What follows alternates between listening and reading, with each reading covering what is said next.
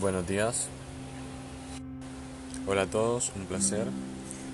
Mi nombre es Esteban José Salcedo Vega y el día de hoy voy a hablarles acerca de qué son las NIF y NIC y su reseña a través de nuestra historia.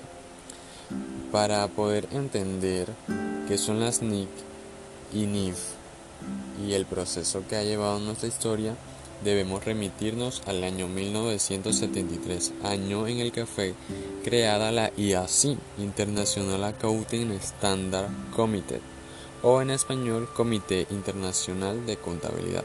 La función de este organismo fue crear una serie de normas de carácter técnico orientadas a la información contable y financiera hasta cierto punto.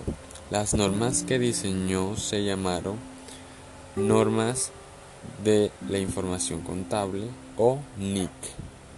Sin embargo, en el año 2001 se sustituyó la IAC o Comité Internacional de la Información Financiera por la IASB, conocida como la Junta Internacional de Contabilidad.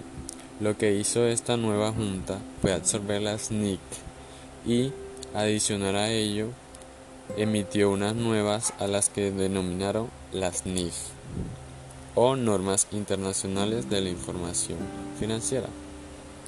Como el IASB ha estado al frente del proyecto de las NIF, se ha producido de esto como respuesta eh, dos tipos de NIF, que son las NIF plena y NIF para pymes.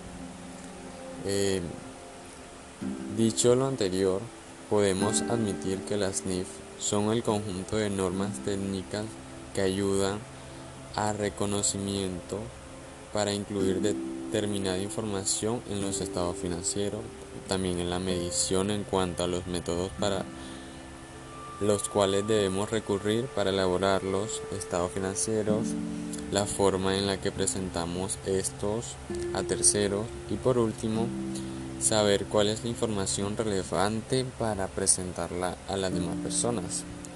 Entonces, concluí que lo que buscan las NIF es guiarnos en la preparación de los estados financieros y en la forma en la que registramos nuestra información financiera. Y para que haya unos estándares de calidad internacionales y con esto poder tener información comparable y no solo en mi territorio sino a nivel nacional e internacional. Y finalmente con esta información se obtiene una información transparente que da paso a la credibilidad de nuestra información, lo que nos abre nuevas puertas, tales como a tener créditos o poder hacer inversiones eh, afuera o que hayan inversiones en nuestra empresa debido a la presentación de estos estados. Es entonces, esta fue mi presentación, espero les haya gustado mucho, eh, feliz resto del día.